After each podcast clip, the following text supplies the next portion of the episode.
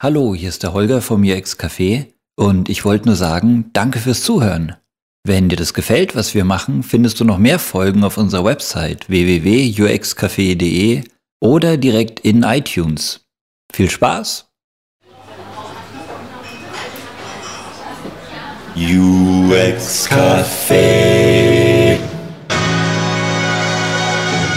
Hallo und herzlich willkommen im UX Café. Ich bin Holger und hier sind Stefan.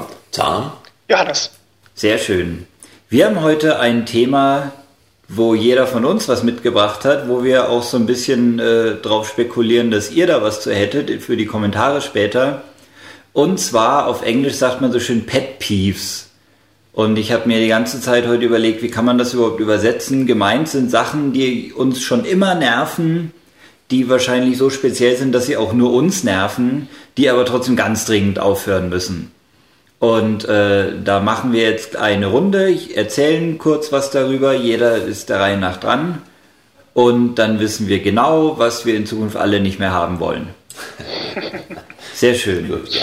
Ähm, wer fängt an? Tom? Ich nicht. Du nicht, okay. Ich muss erst zuhören. Verstehe.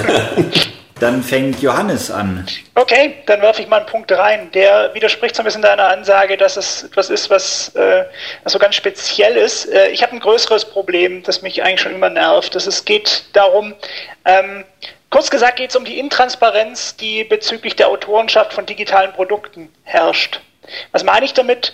Ähm, in der, in der normalen Welt versieht jeder Künstler sein Kunstwerk mit einer Signatur und damit ist nachher eindeutig klar, äh, wer, das, wer das Bild äh, oder das Kunstwerk erzeugt hat und man kann sich an diesen Künstler wenden, man kann das Ganze in eine Serie stellen, man kann sagen, okay, das ist die frühe Schaffensperiode, die späte Schaffensperiode. Das alles haben wir im digitalen nicht. Das heißt, grob gesagt oder kurz gesagt, wenn ich auf eine Website gehe, kann ich eben mal im Impressum meistens nicht direkt sehen, von wem die jetzt erstellt wurde, wer der Webdesigner war, der da dahinter steht. Und äh, das finde ich ähm, zum einen schade für die, für die Leute, die da tatsächlich sehr viel Kreativität investieren, um das Ganze an den Start zu bringen, aber auch äh, für die Nachvollziehbarkeit und generell für, für, unsere, für unsere ganze Profession sehe ich darin ein Problem. Was denkt ihr dazu?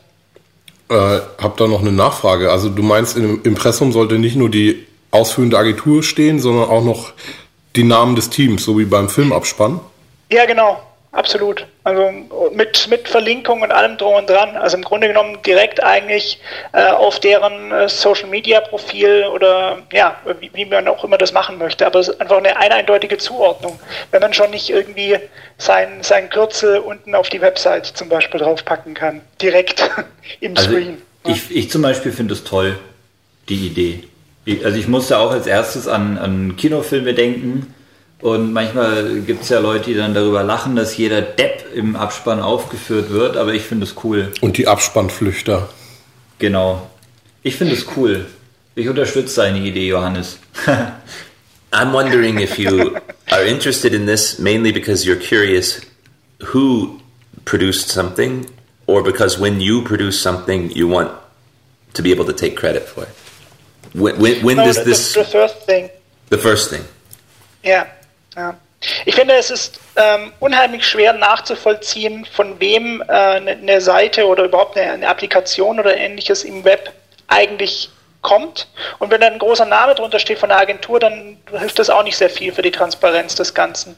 Und ähm, ich habe mich an dieses Thema erinnert gefühlt, weil ich vor kurzem was von Andrea Resmini gelesen habe, der gesagt hat, wir müssten eigentlich jetzt dazu übergehen, unsere ganze Profession in eine praxisorientierte Wissenschaft zu überführen. Denn was wir gerade machen, ist immer wieder das Rad neu erfinden. Jede Einzelne, jede Agentur und so weiter. Wir haben kein ähm, Common Ground, auf dem wir Dinge diskutieren können, weil wir unheimlich schwer und, äh, zuordnen können, von wem was überhaupt ist und in, in, welcher, in welcher Phase das dann auch erschaffen wurde, wie viele Leute daran beteiligt waren und so weiter.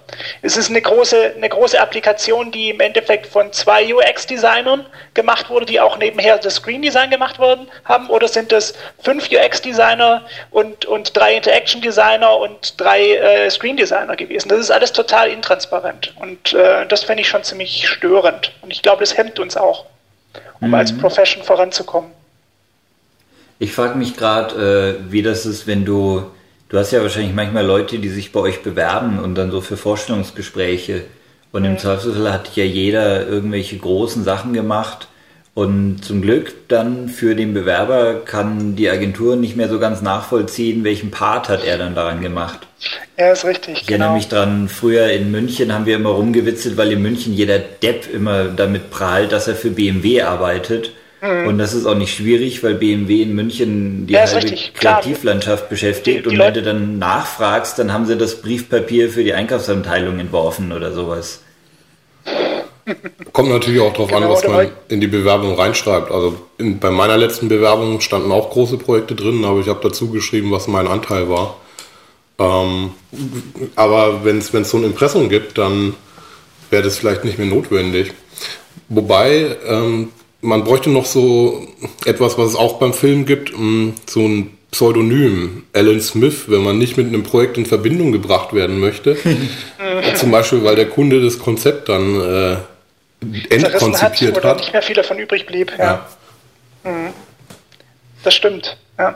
Aber ich finde es halt eben schade, dass gerade unser ganzes Wissen, äh, auch, über, auch die Fortschritte, die man selber macht, dass die in Portfolios verschwinden. Und das sind halt meistens, entweder im, im schlimmsten Fall sind das halt Offline-PDFs, die jeder dann nur in seiner Mappe mit sich rumträgt, wenn er sich bewirbt, oder es steckt halt im einzelnen Online-Portfolio drin. Aber wir haben kein vernetztes Wissen und kein, ähm, kein archiviertes Wissen von dem, was eigentlich unsere Profession ausmacht und wo die gerade auch steht. Natürlich kann man ins Web gehen und sagen, es gab ein Relaunch von Seite XY und da sieht man jetzt wieder was, was Neues, Cooles, das, äh, wo wir alle sagen, ja, das ist der richtige Schritt. Aber äh, man kann es nicht in eine, in eine, gesunde Reihe stellen von, von Werken. Mm. Can, can we just, what's to stop you from doing this on your current projects? Why, why can't, have you tried to do this? Ja, es ist, äh, ich, ich glaube, es ist Konvention einfach, was uns bis jetzt davon abhält. Es ist nicht, wir sind es nicht gewohnt, das zu tun. Wir sind es auch nicht gewohnt, äh, das den, den Kunden gegenüber durchzusetzen. Ich glaube, das ist das, was uns als Profession davon abhält, das zu machen. Es gibt einzelne, einzelne Beispiele. Häufig funktioniert es aber nur, wenn es, wenn es Freelancer sind, die alles machen, die sich als äh, komplett Webdesigner verstehen und damit jeden Teil davon abdecken. Und die schreiben natürlich dann auch zu Recht äh, ihren Namen als einzigen dann darunter. Aber auch das ist eher selten, also zumindest meiner Erfahrung nach. Ja. Ich habe mal in München bei einer Agentur gearbeitet, Agentur in Anführungszeichen. Es gehörte zu einer großen deutschen Tageszeitung, die wir mal wieder nicht nennen. Und nachdem die vom Print kamen und so bei Zeitschriften und Magazinen gewohnt waren, dass in dem Impressum jeder steht, haben die das auch für Webseiten so übernommen. Allerdings auch nur für die ersten paar Projekte und irgendwann haben sie es eingestellt. Mhm. Leider. Und eingestellt, weil sie gemerkt haben, das ist nicht die normale Praxis? Oder was glaubst du, warum sie es eingestellt ich haben? Glaub, weißt du das? Ich glaube, einen genauen Grund gab es gar nicht. Irgendwann mhm. äh, sind, glaube ich, so ein paar Begehrlichkeiten wach geworden, dass sie dachten, äh, äh, sie unterstützen damit die Freelancer, die sie hatten, zu sehr und, und verbreiten deren Namen zu sehr und wollten dann nur noch den Namen der Agentur da drauf sehen und sonst nichts mehr. Das unterstelle ich auch ehrlich gesagt den meisten anderen Agenturen, die immer höchstens noch ihren eigenen Namen auf ein Projekt drunter setzen und nicht den der Mitarbeiter. Dass die Angst ja. haben, äh, sie würden ihre Mitarbeiter damit zu prominent fördern oder wie auch immer. Wobei das, denke ich, so eine alte Denke ist, weil über, über Xing kann man ja sofort rausfinden, die komplette Belegschaft und die Hierarchie einer Firma. Natürlich. Und was Freelancer betrifft, ähm, das habe ich auch manchmal erlebt, dass Agenturen sagen oder Leute in Agenturen ähm, erwähnt bloß nicht, dass da ein Freelancer im Projekt ist, was soll der Kunde denken, aber ich denke, das muss normal werden, weil sich die Branche dahin auch weiterentwickelt. Ich dachte, das wäre sowieso normal, dass bei Projekten grundsätzlich Freelancer mit im Boot sind. Oh. Ich bin Freelancer, ich kenne es von daher nicht anders. Bei allen Projekten, in denen du teilnimmst, ist ein Freelancer dabei, schon klar. genau. Gut, also nochmal, was ist dein Anliegen? Also das zusammengefasste Anliegen wäre oder, oder ein Punkt, über den ich einfach möchte, dass man vielleicht mehr na nachdenkt, ist die Frage, ob man nicht tatsächlich eine Signatur auch für digitale Produkte, seien es jetzt Websites, seien es Applikationen oder, oder ähnliches, einführen sollte, um das Ganze nachvollziehbarer zu, voll, nachvollziehbarer zu machen, das transparenter zu halten, es also eindeutiger zuzuordnen, wer was gemacht hat und damit auch die Möglichkeit zu haben, das in den Gesamtkontext dessen, was wir an Deliverables, um das schöne Wort zu benutzen, produzieren, um es darin einzuordnen. Das ist mein Punkt. Okay. Also, alle da draußen, ab morgen, wir wollen die Namen wissen. Genau. Schön, machen wir weiter. Als nächstes in der Runde haben wir den Stefan. Ja, und ähm, so meine kleine Nickeligkeit, äh, die mich schon seit vielen Agenturen begleitet. Äh, gut, in so viel war ich jetzt auch wieder nicht, aber das ist äh, nicht ein spezielles Problem einer Agentur. Es gibt zu wenig Konfis oder zu wenig Räume in Agenturen, wo man sich mal zusammenschließen kann. Because you like meetings. Ähm,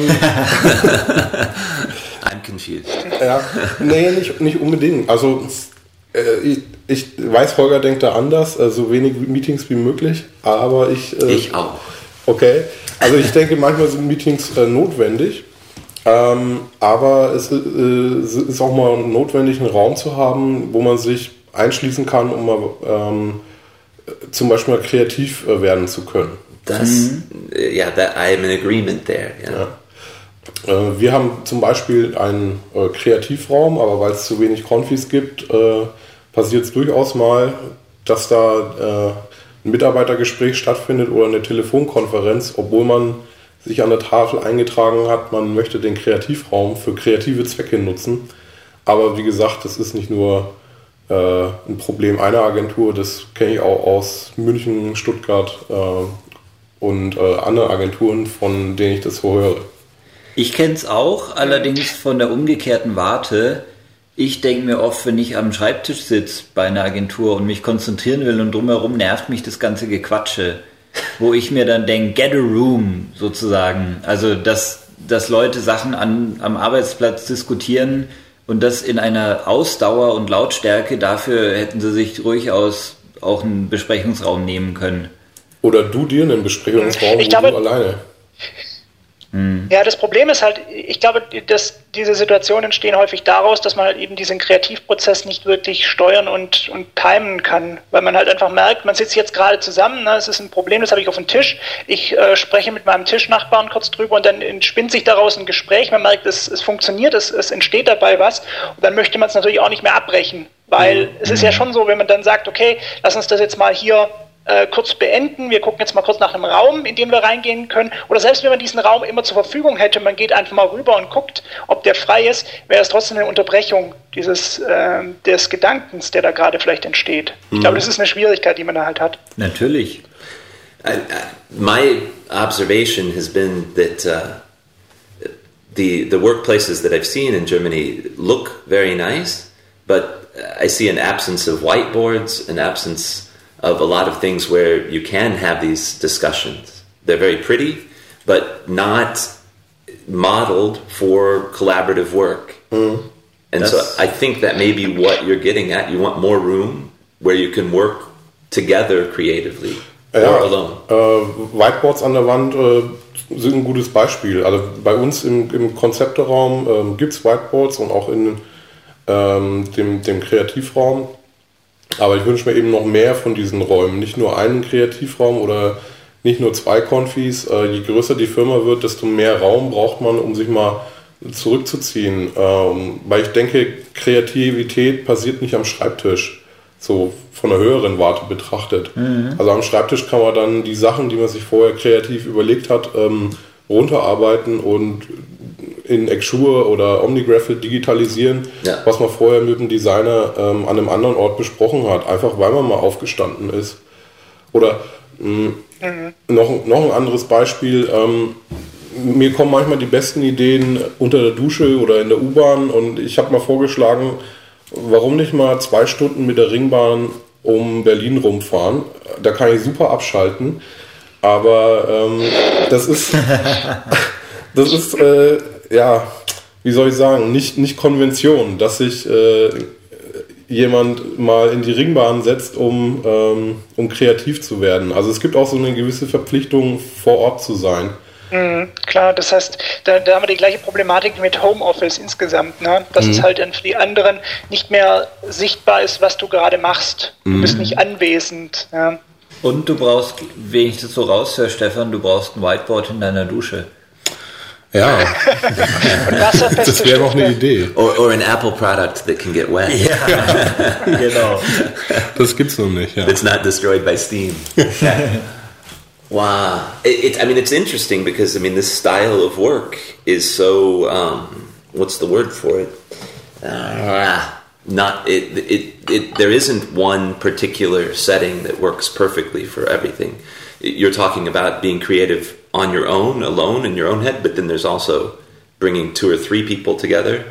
And yeah, I mean, I've been impressed. The, the first agency I worked for in the US always talked about, they, they, they basically hated computers in the sense that, especially if it's just you alone, once it's on the hard drive, it's essentially gone. uh, you might as well throw it away um, to the project because the project is so blind to it. So they were very much in. They all the walls had things hanging from them. There were always places to collaborate. I beat this like a dead horse, I know, but let me just mention this. We also worked in pairs, mm-hmm. which to me was the only thing that solved this problem of there being too much noise in the room to think. If you're working with someone else, mm. the rest, what anybody else is doing, it's like being in a restaurant. Yeah. How can you have a conversation at a table in a restaurant when everybody's talking? You can concentrate. Du kannst aber meiner Meinung nach auch, auch nur manche Sachen in, in paarweise machen.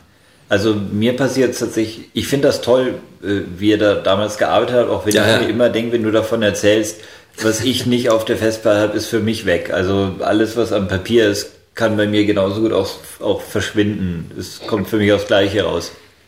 Aber mir geht es manchmal so, ähm, dass ich an irgendwas arbeite oder mit einem Kollegen zusammen und dann oft sagt, so, du gib mir eine Viertelstunde, ich schreibe einen ersten Entwurf und lass uns dann darüber quatschen. Das ist für mich effektiver. Ja, mir geht es genauso. Ich brauche auch diese, diese Pausen für mich selbst, um mich mal mit dem Problem eingängig erstmal zu beschäftigen. Das, also schon noch bevor man überhaupt in diese eigentliche offene Kreativphase, in die Auseinandersetzung mit anderen reingeht, ist es für mich immer ganz hilfreich, wenn ich mich erstmal noch selber mit dem Problem auseinandersetzen kann. Und da reicht es manchmal schon irgendwie selber vorm Rechner zu sitzen, äh, Kopfhörer aufzusetzen, Musik laut zu drehen und, äh, und sozusagen sich von... Ja. Das finde ich manchmal ausreichend. Nicht immer, aber manchmal. Gut, Stefan, wie kann man dein Ding nochmal zusammenfassen? Ähm, Whiteboards und Teammeetings in der S-Bahn. Yeah. Ja, fast schon Klingt gut. Okay. Dann weiter in der Runde. Als nächstes, oh, bin ich dran. Mein Pet Peeve ist etwas, was mir schon ganz lang auf dem Herzen liegt und was ich so gerne ausrotten würde bis zum Ende und bisher leider noch nicht geschafft habe. Deswegen mein großer Aufruf. In Meetings oder in Diskussionen über etwas, was man entworfen hat, über eine Website oder eine Applikation oder sonst was, habe ich es ganz oft erlebt, dass Screens angeschaut werden, also ähm, die Designs vom Designer oder, oder die Wireframes vom Konzepter, entweder äh, per Beamer an der Leinwand oder auf Papier ausgedruckt. Und darüber wird dann diskutiert. Sprich, äh, von einer interaktiven Applikation oder Website, die man eigentlich nur erfährt, indem man sie äh, damit arbeitet, sie benutzt. Darüber wird geredet, indem man sich davon Standbilder anschaut. Und ich sage, das ist so wie wenn du dir einen Film anschaust an einer Reihe von Standbildern und meinst, damit könntest du den Film beurteilen. Und ich habe es ganz oft erlebt, so ein typischer Fall ist, ähm, bei einem Screen kommt der Einwand, ja, aber da fehlt irgendwas. Und dann sag ich oder jemand anders, ja, aber das weißt du schon, weil du das auf dem Screen davor hast. Und nur durch den Screen davor kommst du auf den, über den wir jetzt gerade reden. Das heißt, du weißt, in welchem Kontext du bist und es fehlt dir nichts. Du weißt es nur nicht, weil du jetzt gerade auf dieses Standbild guckst. Das heißt, äh, beim Diskutieren über irgendetwas wird oft der Kontext vergessen, wird oft einfach der zeitliche Ablauf vergessen, wie äh, sich eine Applikation oder eine Website verhält. Sprich auf Deutsch, äh, es wird probiert, über irgendwas Interaktives zu reden anhand von einer Reihe äh, Standbildern. Und das muss aufhören. Ich habe da mal kurz eine Nachfrage, Holger. Ist es so, dass, ähm, dass deiner Erfahrung nach das nur in Fällen passiert, in denen es keinen ähm, High-Fidelity-Prototypen oder überhaupt eine Interaktionsdarstellung irgendwie gibt? Oder passiert das sogar bei, in Fällen, wo man eigentlich einen Prototypen hat? Also wo man diese Interaktion sich eigentlich sehr gut angucken könnte? Ähm, beides, ehrlich gesagt. Also ähm, ohne Prototyp ist es sowieso schwierig, Wobei mhm. ich nicht sagen würde, dass man für alles unbedingt einen Prototypen braucht. Es reicht schon, sich zu vergegenwärtigen, in welchem Kontext ist der Screen, über den wir jetzt gerade reden. Mit Prototypen habe ich es aber auch oft erlebt, dass dann für ein Meeting mit, keine Ahnung, der Kreativdirektion, der hatte keinen Bock, sich jetzt durch einen Prototypen zu klicken, der sagt, zeig mir die drei wichtigsten Screens und meint aber, anhand dieser Standbilder könnt ihr was bewerten. Mhm. Ja, aber vielleicht kann er es. Also weil im Grunde genommen, äh, wir, wir, arbeiten ja in, in, solchen Kontexten mit lauter Leuten zusammen, die, die wissen, was sie tun in den meisten Fällen und die entsprechende Erfahrungen haben auf dem Gebiet. Und das Vielleicht ist, ist es tatsächlich so, dass er sich das äh, rausnehmen kann und sagen kann, ähm, ja, diese Interaktion, die ich jetzt hier zwar nicht sehe, die kann ich mir aber sehr wohl gut dazu vorstellen. Du erklärst sie mir kurz und ich weiß dann, wie diese Interaktionen nachher funktionieren werden. Mhm.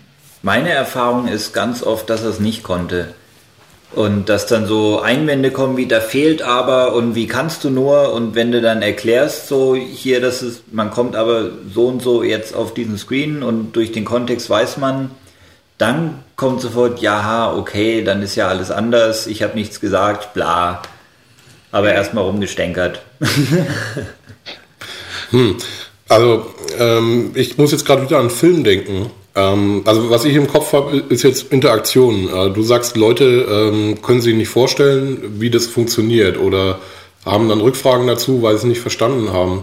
Aber bei Filmen zum Beispiel macht man ja auch Storyboards, also so eine comicartige äh, Ablaufbeschreibung. Ähm, und du kannst ja auch mit Interaktionen machen, dass du dann einen, einen kurzen Comicstrip mit drei oder vier Bildern machst, wo du äh, zeigst, wie, wie eine Animation oder eine Interaktion funktioniert. Das ist, das yeah. ist gut, aber um bei der Analogie zu bleiben, durch dein Storyboard hast du ja einen zeitlichen Ablauf von Filmen und mhm. kannst darüber reden. Stell dir vor, du würdest ein einziges Bild aus diesem Storyboard nehmen und dann meinen, du könntest die Szene daran beurteilen. Er Darum geht, geht's mir. geht nicht mit Interaktion oder Animation. Da genau. recht. This is, I mean, if I'm understanding correctly what your your pet peeve is, um, what struck me is that what you don't have in this sequence, let's say it's PowerPoint, you're only being shown one screen at a time. One thing you don't have is the story, the narrative, the scenario of use, the the user in mind that's going to be doing this, all of that is missing from just showing you screen after screen and trying to talk about everything by just showing you interface after interface. So I think adding a story, adding a perspective can help. The other thing I was going to say is showing them one at a time. It's a, what is it, cognitive load. The cognitive load is way too high to string that together. Sure. I've seen it work much better, storyboards or anything else, when you have things along a wall so that you can i mean if this if all of those screens are up and you can quickly and easily glance back and see what the context was before you got to this step so some kind of narrative structure and as much present at one shot as possible seems to me to be ways around what you're describing as your pet peeve but zum Beispiel das das würde zum Beispiel sehr sehr helfen Also nicht nur eine schicke PowerPoint-Präsentation in dem Meeting vorführen, sondern ähm, habe ich neulich zum Beispiel einen Fall erlebt, da hat, äh, äh, wurden für ein Meeting alle Screens ausgedruckt auf eine große Pappe und man hatte das alles so im Überblick und das hat super funktioniert. Oder man könnte bei Design. Natürlich hat man immer noch ein Problem, wenn man wenn man in einem Prozess ist oder in einem, ja, zu Beginn eines Projektes ist, wo man bis jetzt nur ein oder zwei Screens hat, vielleicht irgendwie du hast äh, die, ähm, die Startseite und dann hast du vielleicht noch irgendwie ein Kontaktformular oder so etwas. Das heißt, diese ganzen Zwischenschritte und auch die ganzen Interaktionen sind noch ausgeklammert. Sind noch, sind noch offen, wie die nachher wirklich funktionieren sollen. In solchen Fällen möchte man aber natürlich trotzdem über, über diese Thematiken da diskutieren können. Ja, nur manchmal gibt es dann halt Fragen, die genau das dazwischen betreffen, die du dann in dem Fall nicht mhm. beantworten kannst. Klassisches Beispiel bei Richtig, einer Website, die sehr übersichtlich ist, eine Website, die nur drei oder vier Unterseiten hat, also so ein, so ein minimales Ding und jemand sieht diese eine Unterseite und das erste Feedback ist, ich habe gehört, auf jeder Website braucht es eine, eine Breadcrumb-Navigation, wieso ist hier keine? Und dann erklärst Mhm, du, äh, ich, ja. über, ich übertreibe jetzt gerade mit dem Beispiel, weil so, so kleine Sachen macht ja keiner von uns. Aber dann würdest du erklären, so ja übrigens, äh, die Homepage ist nur ein Klick davon entfernt. Und äh, wenn du nur den einen Screen anschaust, weißt du das natürlich nicht. Gut, jemand könnte immer noch per Google auf die Seite kommen, dann müsste er auch erkennen, dass die Homepage nur einen Klick entfernt ist, aber Ja. äh, das kann auch die Navigation ähm, leisten, wenn es eine kleine Seite ist. Zum Beispiel. Ich habe es immer, das mit der kleinen Seite ist ein schlechtes Beispiel, weil ich es immer in, im Zusammenhang von viel komplexeren, größeren Sachen erlebt habe, wo dann wirklich die, die, die Anforderung quasi gewesen wäre, jeder einzelne Screen muss das ganze Ding erklären. Dabei ist das völliger Blödsinn in dem Zusammenhang. Viel wichtiger ist, dass man aus dem Zusammenhang, aus der Abfolge von Screens versteht, worum es gerade geht. Und dadurch kann man den einzelnen Screen sogar ein bisschen simpler halten. Wobei Beispiel. natürlich der Stefan meiner Meinung nach gerade einen interessanten Punkt anges äh, angesprochen hat, nämlich äh, in der Form des Einstiegs, der so wichtig ist. Ne? Wir haben ja nicht mehr den klassischen Einstieg, der Nutzer kommt irgendwie über die Home in die unteren Bereiche von der Seite rein, sondern er kann äh, aus dem Nirgendwo plötzlich auf jeder Seite landen. Und äh, diese eine Seite muss dann also trotzdem noch in der Lage sein, ihm all das zu vermitteln, was es ihm erlaubt, äh, das grundsätzliche Navigationskonzept, den grundsätzlichen Aufbau und so weiter zu verstehen. Also vielleicht, äh, um es mal ein bisschen noch ins Positive zu drehen, vielleicht würde es an, ihm, an äh, manchen Situationen sogar mal gut tun, einfach aus dem Kontext herausgelöst wirklich auf so eine Seite zu gucken. Also das sozusagen zu machen, äh, was in, in anderen Fällen, wo man die Interaktion verstehen muss, schädlich ist. Ihr zerrupft hier gerade mein Pet Peeve, das kann's ja wohl nicht sein, verdammte Scheiße. Ja, Das war ja nur ein Ihr- Sonderfall. Ihr habt ja recht und, und äh, äh, ich finde es ja sehr löblich, dem was Positives abzugewinnen. Trotzdem muss ich gestehen, mich nervt's wie Sau und meinetwegen könnte das mal langsam aufhören. Das heißt, mein Pet Peeve war, nicht nur über einzelne Screens reden oder nicht nur meinen, anhand von einem Standbild irgendwas beurteilen zu können, sondern den Zusammenhang betrachten, sowohl zeitlich als auch in der Interaktion. Gut, Okay. dann bleibt noch Tom. And Tom, hast du ein Pet Peeve? I do have a pet peeve, and it's uh, it's at a pretty high level. I, I would call it my Lord of the Flies pet peeve. Lord of the Flies. Yes. Uh, Lord of the Flies is what I'd like to name the most prominent uh, team project methodology that I've run into in the last few years in freelancing. And this, in part, comes from the perspective of a freelancer. You tend to come in in the middle of a process, often, even if you come in at the beginning. Like, Anyway, the point is that uh, Lord of the Flies is a story that every American English, I don't know, do you guys, have you guys read it? Have you had to read it? gelesen in der Schule. Okay. Äh, ich nicht und ich habe auch. So imagine, imagine kids, teenagers, uh, shipwrecked, or uh, their plane lands actually. And they're abandoned on an island to themselves, and uh, all hell breaks loose, as I said. And this is uh, my name for the methodology that the majority of projects I've worked on in the last two years have seemed to have. In other words, my pet peeve is that you go into a project as an independent entity, and there doesn't seem to be anyone that really understands how things are run. No one seems to have the big picture. No one's able to debrief you on. It's always de novo. No one's saying we have this methodology that we're applying or we do things this way. And again, it's a pet peeve. Uh, Ich, ich verstehe es noch nicht ganz, weil ich Okay. die Geschichte überhaupt nicht kenne. Wo kommen da jetzt Fliegen ins Spiel und wer ist der Herr der Fliegen?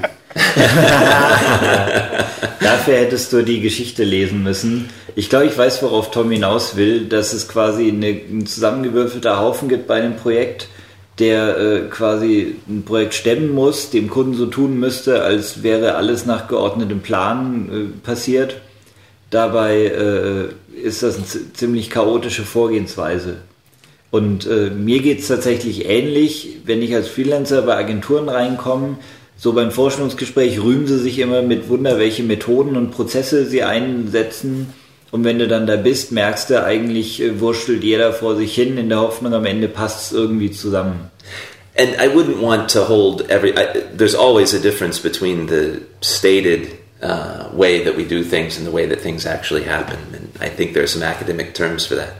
Um, what I'm uh, maybe I'm too big a fan of methodologies, but I, I, I find a very good uh, high. I put a high value on the a shared common understanding across the team as to what the roles are and uh, who's responsible for what.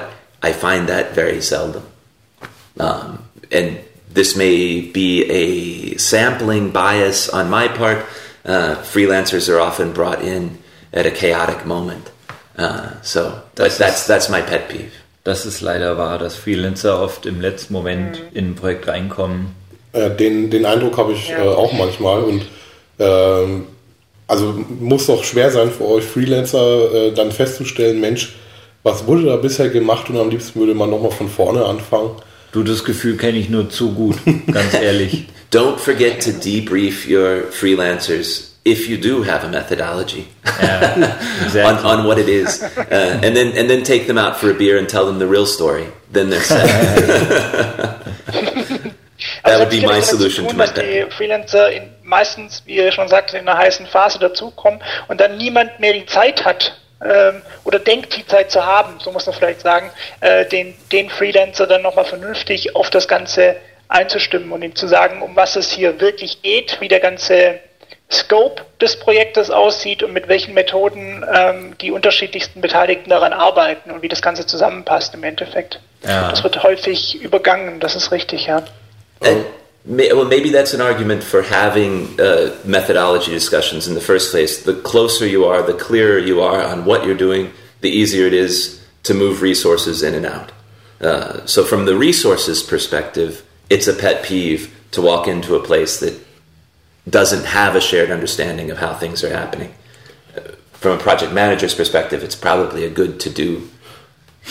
Ja, ich denke, das betrifft nicht nur Freelancer, sondern auch ähm, Festangestellte, weil sich jedes Team erst zusammenfinden muss. Also äh, jeder Konzepter hat unterschiedliche Vorstellungen davon, ähm, welche Aufgaben der Projektmanager übernehmen sollte und Projektmanager haben unterschiedliche Vorstellungen davon, äh, wo die Grenze zwischen Konzeption und ähm, Projektmanagement verläuft, was zum Beispiel Steuerung von, von Leuten betrifft. Also es gibt ja viele Dinge, die sich Ja, aber ganz ehrlich, äh, wenn ich dir da mal gerade ins Wort fallen darf, wenn du sagst, die Festangestellten haben manchmal unterschiedliche Vorstellungen, wer was macht und was wessen Aufgabe ist, dann ist aber in der ganzen Agentur schon irgendwas faul, oder? Nee, äh, denke ich nicht, sondern Nee, sehe ich auch nicht so. also, Okay. Die sind beiden in der Agentur. it's human. It's human. Yeah, yeah. Human social systems. There's going to be some drift between what we say we're doing and how we actually do it. weil jeder andere Erfahrungen hat und ähm, von woanders herkommt. Also ich, ich denke, es funktioniert besser, wenn, wenn Leute schon seit zehn Jahren zusammenarbeiten und eingespielt sind. Aber wenn von halbem Jahr zu halbem Jahr äh, Teams neu zusammengestellt werden, weil die Projekte ähm, so reinkommen, wie sie reinkommen, Ja. Ähm, dann müssen sich Leute erstmal wieder zusammenfinden und gucken, wie sie gut zusammenarbeiten können. Ja, aber um genau das einfacher zu machen, sollte es doch äh, eingespielte Prozesse geben bei einer Agentur. Dass man Ich glaube aber, dass es, das, ja, ja, ja, die sollte es geben. Ich glaube aber, die Schwierigkeit liegt daran, dass wir es in Webprojekten meistens mit hochkomplexen Projekten zu tun haben. Und obwohl jeder Einzelne darin in, in dem Team ein Spezialist ist und seine Arbeit macht, ist es ja so, dass er nicht nur eine Arbeit macht, sondern er hat ja bestimmte Grenzbereiche, um die er sich auch kümmert. Und, Und gerade in diesen Grenzbereichen ist es ja so schwierig, dann eindeutige Grenzen zu ziehen. Die müssen ja transparent sein oder durchlässig sein an der Stelle, um eben mit den anderen gut zusammenarbeiten zu können. Nur ähm, dadurch wird es halt auch schwer zu sagen, äh, wir, wir folgen einer Methode und äh, die, die sieht so und so überall gleich aus. Weil es auch von der Versteht ihr, was ich Projektgröße abhängt. I I mean, there's a range here. If if the work never changes and the team never changes, then you don't need to make anything explicit. If the work's always changing and the team's always changing, then you better have it written down. Practically, it needs to be very fixed. And and I think we're closer to that end of you better know what your methodologies are. There's often a resistance because it does take time to making explicit what methodologies are. But I'm saying, from a freelancer's perspective, someone coming in's perspective there's a lot of jar jarring there can be a lot of pain from that from the company's perspective i think there's a lot of inefficiency but it's a pet peeve for me because i'm often the one uh, confronted with it the painful side of it so That's why it's my pet peeve. Und was natürlich auch immer gilt, äh, wenn es nicht funktioniert hat, war der Freelancer schuld. That's another good pet peeve. Uh, yeah, it's some form of mobbing. Uh, the last person in is definitely the easiest to blame. The person with the Sure. least ties is the easiest to blame and Uh. kick out. So, what fun it is to be a freelancer. Ich hab's sarkastisch gemeint. Ich kenne das auch, aber das ist man, weiß man ja irgendwann als Freelancer. Da denkt man sich dann auch gar nicht mehr so viel bei, ehrlich gesagt. Dafür wird man auch bezahlt dann. Eben, dafür kriegst du ja auch Schmerzensgeld. So now you know why you pay your freelancers so much. Gut, Tom, dein Pet Peeve nochmal in einem Satz. that in most uh, business contexts there is no agreed upon uh, methodology across a team uh, that can be communicated to someone moving into the team and that this causes a lot of misunderstandings and problems Okay, dann sind wir auch schon wieder durch. Vier Sachen waren es diesmal. Bitte diese vier Sachen in Zukunft ändern und wir werden euch daran messen und gegebenenfalls hart bestrafen. Natürlich nicht. let us know your experiences with it? Auf alle Fälle. Also schreibt bitte Kommentare auf der Website oder schreibt sie bei iTunes, wenn ihr wollt. Ansonsten hören wir uns das nächste Mal wieder in der Zwischenzeit auf www.uxcafé.de. Bis denn, ciao. Macht's Ciao. gut. Tschüss. Tschüss. Tschüss.